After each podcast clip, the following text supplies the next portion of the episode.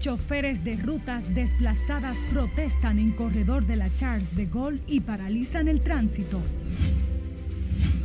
Presidente de la Cámara de Cuentas defiende auditorías realizadas al CUSEP, CESTUR y CONANI.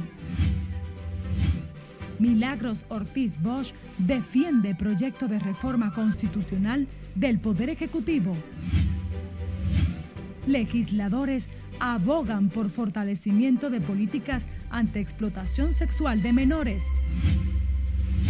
Y el Palacio Nacional se prepara para recibir al presidente de Colombia, Iván Duque.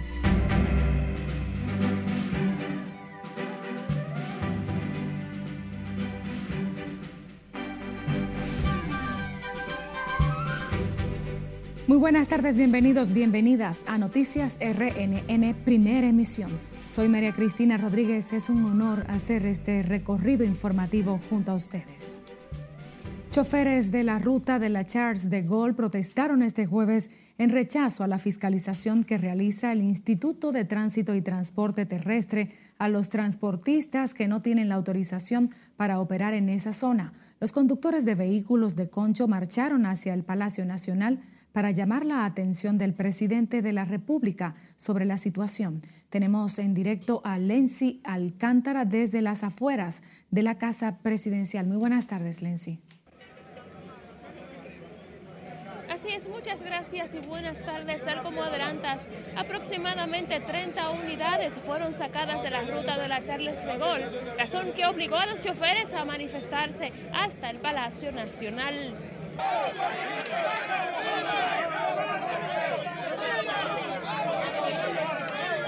Según las autoridades, más de 77 conductores del transporte público no cuentan con la autorización para operar en la avenida Charles de Gaulle. Los choferes paralizaron las operaciones del transporte en el corredor Charles contra los supuestos atropellos de las autoridades. Creemos o no queremos creerlo, que haya complicidad en este maltrato, en este robo, porque ellos ninguno están exigiéndole nada al Estado Dominicano, sino trabajar en el espacio que tienen por más de 20 o 25 años. Las unidades que fueron sacadas del corredor de la Charles pertenecen a la Federación Nacional de Transporte La Nueva Opción, que preside Juan Ubieres, quienes aseguran tienen más de 20 años ofreciendo sus servicios en la ruta. Yo tengo 25 años trabajando como chofer y mantengo mi familia desde aquí. El gobierno no me ha dado nada, entonces no me pueden quitar mi derecho. No me opongo que la ruta circule, pero que mi derecho se, se, reconozca. Nosotros estamos reclamando pacíficamente porque esta mañana nos apresaron dos unidades de la ruta Par de 8 que hoy pertenecen a Fenatrano bajo unos acuerdos y un poder que ellos le dieron a nuestro líder, Juan Ubiere. Y nos apresaron dos compañeros en el puente de Juan Carlos, el cual amaneció militarizado con una turba de policía retaliando contra nosotros y cuatro grúas. Los conductores paralizaron sus servicios en las rutas que se desplazan por la Charles, Avenida Mella, Puente Juan Carlos y otras. Estos marcharon a pie hasta el Palacio Nacional custodiados por un contingente policial y trastornando el tránsito en la capital. Los conductores públicos de la ruta de la Charles no ofrecerán servicios durante todo este jueves. Esta es la información que tengo hasta el momento. Paso contigo al set de noticias. Muchísimas gracias, Lenzi Alcántara, reportando en directo desde los entornos del Palacio de la Presidencia de la República. Cambiamos el curso de las noticias. El presidente de la Cámara de Cuentas, Janel Andrés Ramírez, rechazó este jueves que las auditorías realizadas por el órgano Alcusep, Cestur y Conani se hayan dado a conocer sin la consulta de los exfuncionarios que dirigieron esas instituciones durante los gobiernos del expresidente Danilo Medina. Y como nos cuenta Margaret Ramírez, el titular del órgano fiscalizador aseguró que han actuado apegados a la ley. Eh, eso no es así. Nosotros le damos 10 días, que es lo que establece la ley, para que puedan hacer eh, sus réplicas. El titular de la Cámara de Cuentas aseguró que cada auditoría realizada por el Pleno contiene las réplicas de los exfuncionarios investigados entregadas por escrito vía Secretaría.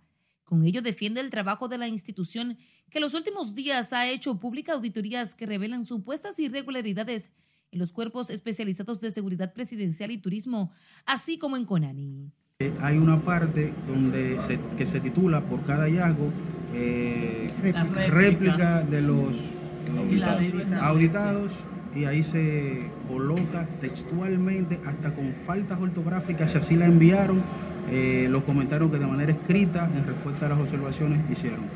Respecto a los cuestionamientos sobre su supuesta vinculación con el Ministerio Público, Ramírez afirmó que el órgano fiscalizador no responde a ninguna línea.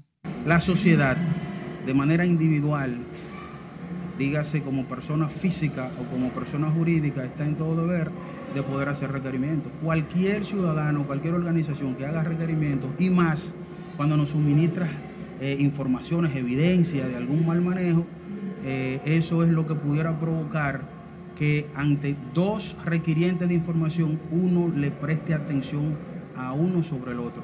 ¿A cuál se le presta atención? Al que nos dé informaciones y evidencia de, de hechos. El presidente de la Cámara de Cuentas habló luego de entregar al Congreso Nacional el informe de estado de recaudación e inversión de las rentas correspondiente al 2021. El documento contiene el análisis y evaluación de la ejecución presupuestaria y rendición de cuentas generales del Estado. Margaret Ramírez, RNN. En otra información, la directora de Ética Gubernamental, Milagros Ortiz Bosch, recordó hoy que la reforma constitucional fue una promesa de campaña del gobierno del presidente Luis Abinader para lograr la independencia del Ministerio Público. Ortiz Bosch defendió el proyecto de la reforma constitucional del Poder Ejecutivo, que será introducida la próxima semana en la Mesa de Transparencia e Institucionalidad del CES. Si hay que marchar, voy a marchar, porque yo creo que las ventajas que hemos obtenido con esa independencia han sido fundamental. Los que no la quieren tuvieron muchos años para hacerla independiente. E incluso hubo momentos en que el solo hecho de haber escrito un documento no conforme con las decisiones de la Suprema Corte de Justicia hizo que jueces muy importantes no fueran ratificados en su cargo. Ortiz Bosch fue entrevistada previo al inicio de la conferencia sobre el impacto de la ética y transparencia en proveedores del Estado. Otra noticia, legisladores de distintas bancadas abogaron este jueves por el fortalecimiento de las políticas públicas y las leyes de protección de la infancia. Esto a propósito de los recientes casos de abusos y explotación sexual que involucran a menores de edad. Los consultados consideran que el Estado debe fortalecer los esquemas de educación para que las niñas y adolescentes sepan identificar a tiempo cuándo son víctimas de la violencia sexual porque no solamente podemos quedarnos en la parte punitiva y en la judicialización de los casos, sino que tenemos que hacer una labor preventiva, porque evidentemente esto es inaceptable. Que no hay aquí eh, fortaleza de política pública para enfrentar esta situación, un, un flagelo que afecta a la sociedad dominicana, nuestras niñas, eh, nuestras nietas, nuestras hijas y hay que verse en ese espejo. Cosas, empezando por educación, una educación en igualdad, educación sexual integral. ¿Por qué? Porque una niña debe desde muy joven poder identificar cuando es víctima, objeto de, una, de un abuso sexual. Los legisladores llamaron al gobierno, al Ministerio Público y al Consejo de Niñas, Niños y Adolescentes a articular estrategias que permitan los casos de abuso y explotación sexual. Cambiamos el curso de las noticias. El presidente Luis Abinader recibirá mañana viernes en el Palacio Nacional a su homólogo de Colombia, Iván Duque, quien llegará a República Dominicana esta noche para agotar una agenda bilateral que incluye una visita al Congreso Nacional. Desde tempranas horas se realizan preparativos de investidura en el Palacio Presidencial para la visita del gobernante colombiano. Lauri Lamar nos amplía ahora en directo desde la Casa de Gobierno. Muy buenas tardes, Lauri.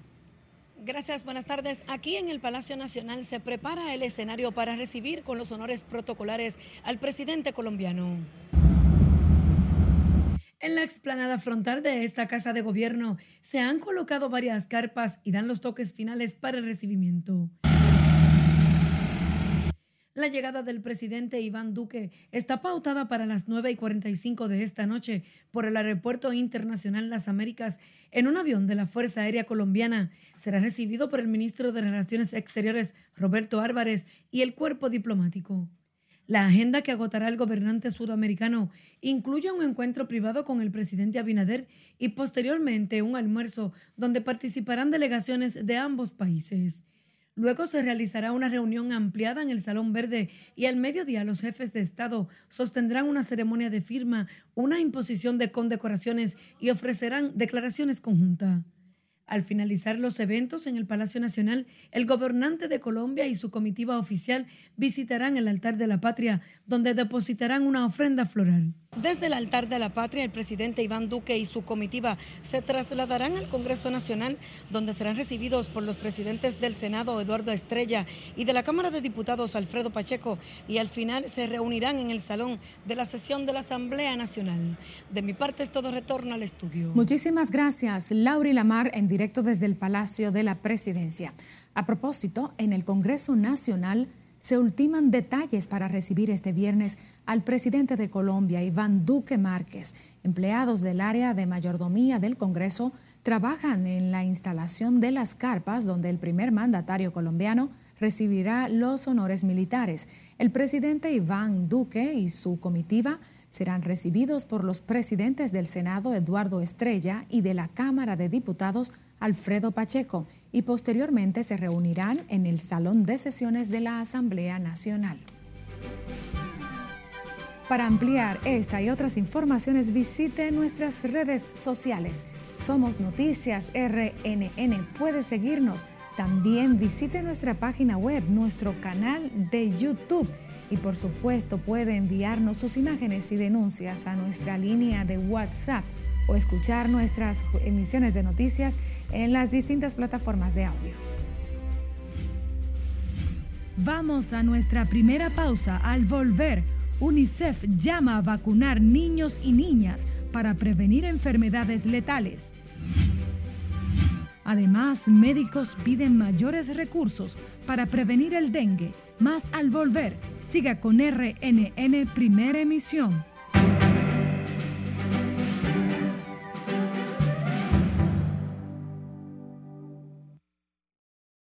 Vacaciones al estilo AMSA Marina. Disfruta de las ofertas que AMSA Marina tiene para ti en los hoteles Casa Marina and Reef y Grand Paradise Samaná. Escápate y reserva hoy tus tan merecidas vacaciones en familia, en grupo o con tus amigos y disfruta de una experiencia inolvidable. Para más información, llámanos al 809-562-7475. Diversión total al estilo AMSA Marina.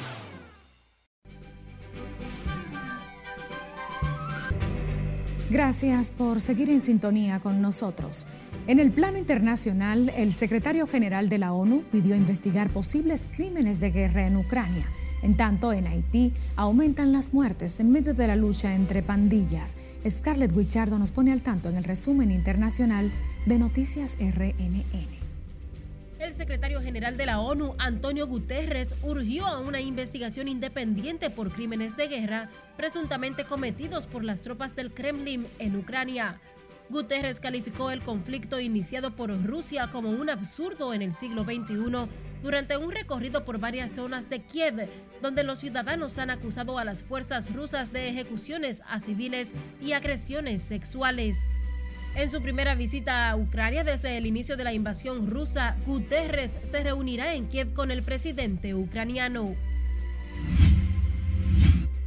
Un detective privado que forma parte de la defensa del expresidente hondureño Juan Orlando Hernández presentó en un tribunal de Manhattan una demanda por difamación que reclama 20 millones de dólares al presidente del Congreso de Honduras y al ministro de Comunicación. En Haití, la lucha entre pandillas en los últimos días ha dejado al menos 20 muertos y casi dos decenas de heridos, además de que obliga a miles a huir de sus casas, indicó la Agencia de Protección Civil de ese país. Las autoridades dijeron que los enfrentamientos comenzaron el domingo en cuatro vecindarios de la capital de Puerto Príncipe, al norte del aeropuerto internacional. La Organización Mundial de la Salud alertó que las interrupciones en las campañas de vacunación rutinaria causadas por la COVID-19 han provocado un aumento en África de los brotes de enfermedades infecciosas como el sarampión o la fiebre amarilla. Y Elon Musk, director general de Tesla y SpaceX, bromeó en su cuenta de Twitter de su posible adquisición de más empresas estadounidenses y sugirió que podría comprar Coca-Cola. El tuit de Musk ha generado numerosas reacciones y surgen después de que el empresario llegara a un acuerdo definitivo con la compañía Twitter para hacerse con el control total de la misma por 44 mil millones de dólares.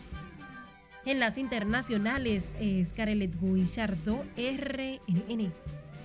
Regresamos al plano local. El vocero y director de Estrategia y Comunicación de la Presidencia, Homero Figueroa, pidió excusas en nombre del gobierno por la crítica de la asesora de comunicación del Poder Ejecutivo, Ángela María Peña, hacia la imagen de los periodistas.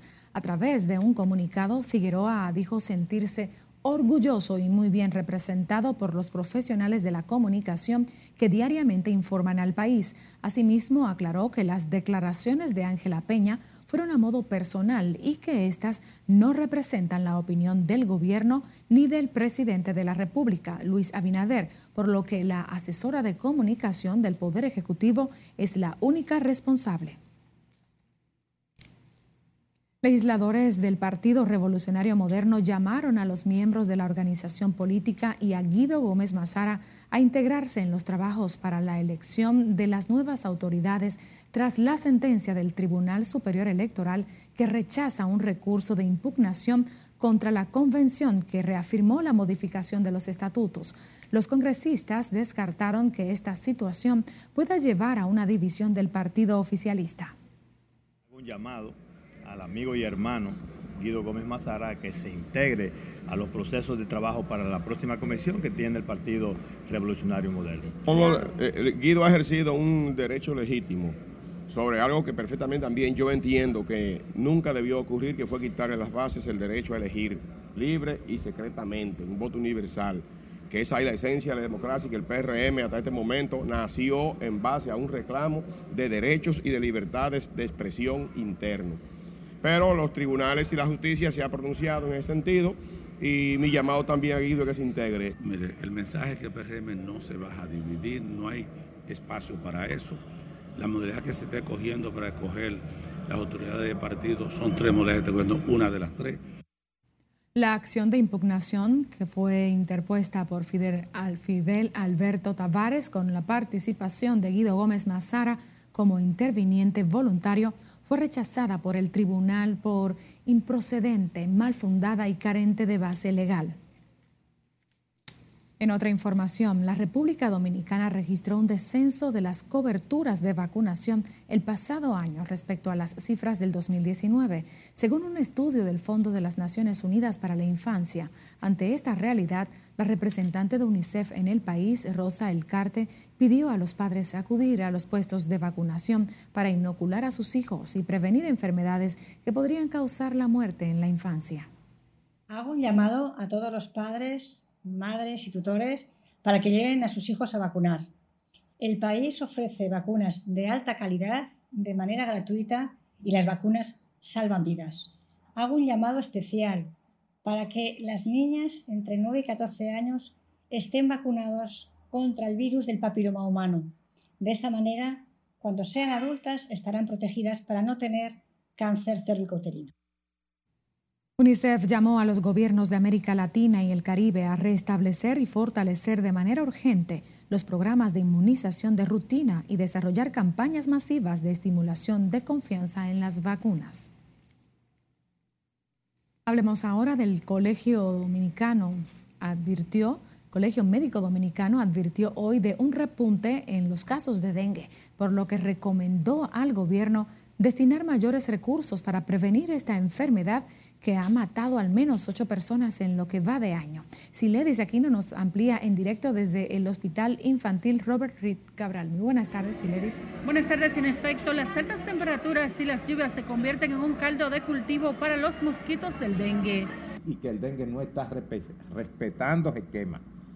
El dengue sube en cualquier época en ese sentido, Senencaba, presidente del Colegio Médico Dominicano, urgió al gobierno focalizar acciones para prevenir la enfermedad que causa el mosquito Aedes aegypti. Del gobierno que cerca de esos 26 mil millones de pesos que se gastaron en COVID fueran focalizados a otro tipo de situaciones más perentorias. Y es cierto, aquí los números que se vienen reflejando estadísticamente con el dengue vienen repuntando. A octubre del pasado año se habían notificado 14 decesos por dengue y 1.309 casos. Mientras madres acudieron con sus niños al Hospital Infantil Robert Rick Cabral para descartar que estos estén afectados con la enfermedad. Tenía fiebre y dolor de cabeza. Eh, me la hacía análisis, todavía no. Yo estaba esperando el resultado. Es una enfermedad malísima, eso puede morir muchos niños y gente grande, cualquiera se le puede pegar eso. Los síntomas del dengue son fiebre alta, sarpullido, dolor en los músculos y las articulaciones y en los casos más graves puede haber hemorragia profusa. Tapar los tanques, usar mosquiteros y eliminar los criaderos evitarán la propagación del mosquito que causa el dengue. Por el momento son los detalles que yo les tengo. Retorno con ustedes al set de noticias. Muchísimas gracias, Siledis Aquino, por tu reporte en directo desde el Hospital Infantil Robert Reed Cabral. Seguimos ahora con el tema salud. El, reportó, el reporte de este jueves de 66 nuevos casos de COVID-19 y ningún deceso registrado en las últimas 24 horas es parte del boletín epidemiológico. La cifra de muertes en República Dominicana por el coronavirus se mantiene en 4.376 y la letalidad en 0.76%. El Boletín de Salud Pública indica que hay 290 casos activos mientras que un total de 579.314 personas se han contagiado de la enfermedad desde el inicio de la pandemia en el país. La positividad diaria es de 4.63% y la de las últimas cuatro semanas se ubica en 1%. Las centrales sindicales conmemorarán este domingo el Día Internacional del Trabajo con una concentración en la Plaza Mauricio Báez, donde se abordará la realidad que atraviesa la clase trabajadora del país. Así lo informó el presidente de la Confederación de Unidad Sindical Clasista, Gabriel del Río, quien indicó que aunque la clase obrera ha logrado algunas conquistas que incluyen mejora salarial, la inflación internacional está absorbiendo los aumentos del sueldo. Hemos logrado aumentos salariales de todos los sectores prácticamente del país. Mejora importante, sector hotelero, zona franca, construcción, sentido general, los salarios, etcétera. Pero la inflación se lo ha tragado. Entonces tenemos un grave problema. La inflación, que es una inflación que va a continuar afectándonos gravemente, la inflación ha sido una situación lamentable. La actividad que reunirá a cientos de dirigentes y militantes de federaciones sindicales el próximo domingo forma parte de las tareas que ejecutan las organizaciones sindicales como parte de su programa unitario reivindicativo. Vamos a nuestra última pausa. Al regreso, familiares de menor desaparecido hace casi un mes en San Juan piden profundizar investigaciones. Y apresan en La Vega mujer que quemó en una estufa las manos de su hijo de seis años. Siga con RNN Primera Emisión.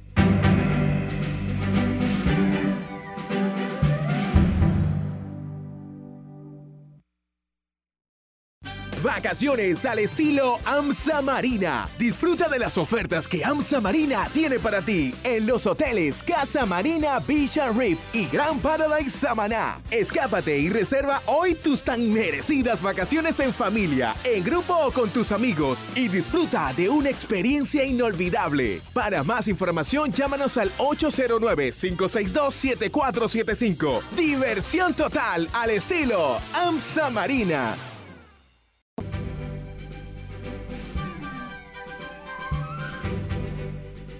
Seguimos con más. La Embajada China en República Dominicana lamentó a través de un comunicado el homicidio de un ciudadano de su país la semana pasada en una fretería de la avenida Duarte. La delegación diplomática sostuvo que la muerte de Shay Lid, de 34 años, a manos de una dominicana en el lugar donde ambos laboraban, es un caso aislado que debe ser tratado de manera justa y de acuerdo a la ley. Asimismo, expresaron que lo más apremiante es el arresto de Frangelis María Fulcar, de 30 años, involucrada en el homicidio.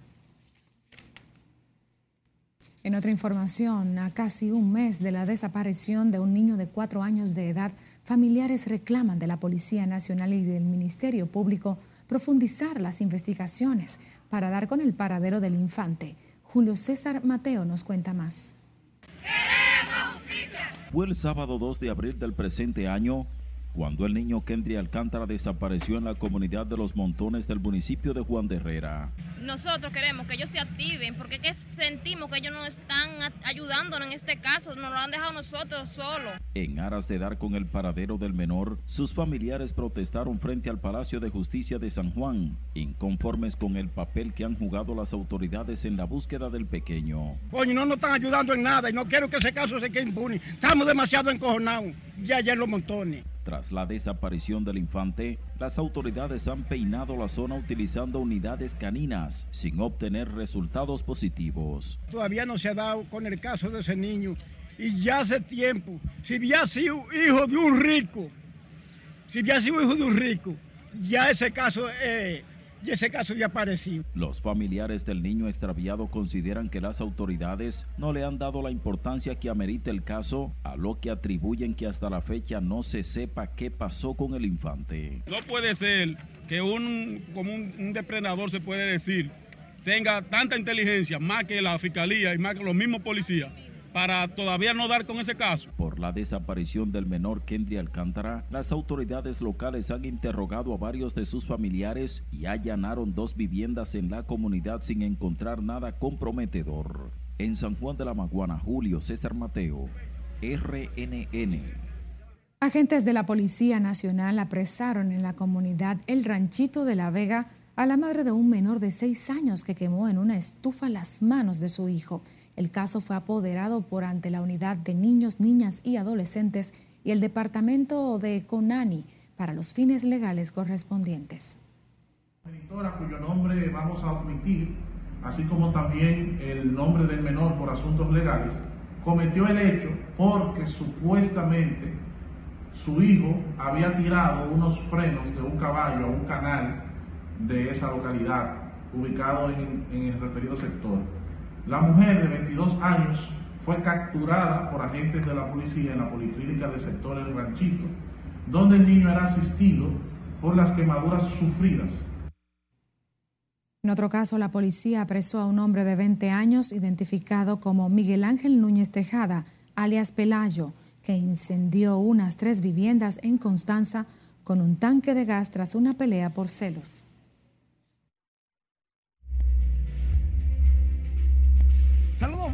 Iniciamos con el jugador dominicano en las grandes ligas más caliente en estos momentos. Se llama Mr. La Para, José Ramírez de los Guardianes de Cleveland, que contra los Angelinos de Los Ángeles conectó dos cuadrangulares. Que la mandó al morro de Montecristi. José Ramírez lleva seis, 389 y 380 pies, 25 remolcadas. ¡Wow! ¿Cómo está Mr. La Para? Indetenible. Mientras tanto, Alex Ogando rompe la barrera de los 20 segundos en los 200 metros planos masculinos. Es el primer dominicano que lo logra, pero no vale para récord nacional porque el viento estaba un poquito pasado de fuerza. En la NBA, en el juego 5 de la conferencia oeste, ya Golden State pasó, barrió con Denver 102-98, ganó la serie 4-2 Stephen Curry, 30 puntos, 5 rebotes, 5 asistencias, mientras que los Milwaukee Bucks hicieron lo propio con los Bulls de Chicago, 116 por 100, ante Tocompo 33 puntos, 9 rebotes. Milwaukee pasó y va contra Boston en la próxima ronda de la conferencia este. Las cosas ya están cogiendo color y los niños se separan de los adultos en la NBA. Por el momento es todo. María Cristina, sigue contigo. Muchísimas gracias, Manuel. Nosotros aquí en el set nos despedimos de ustedes, agradecidos de su fiel compañía. Muy buenas tardes.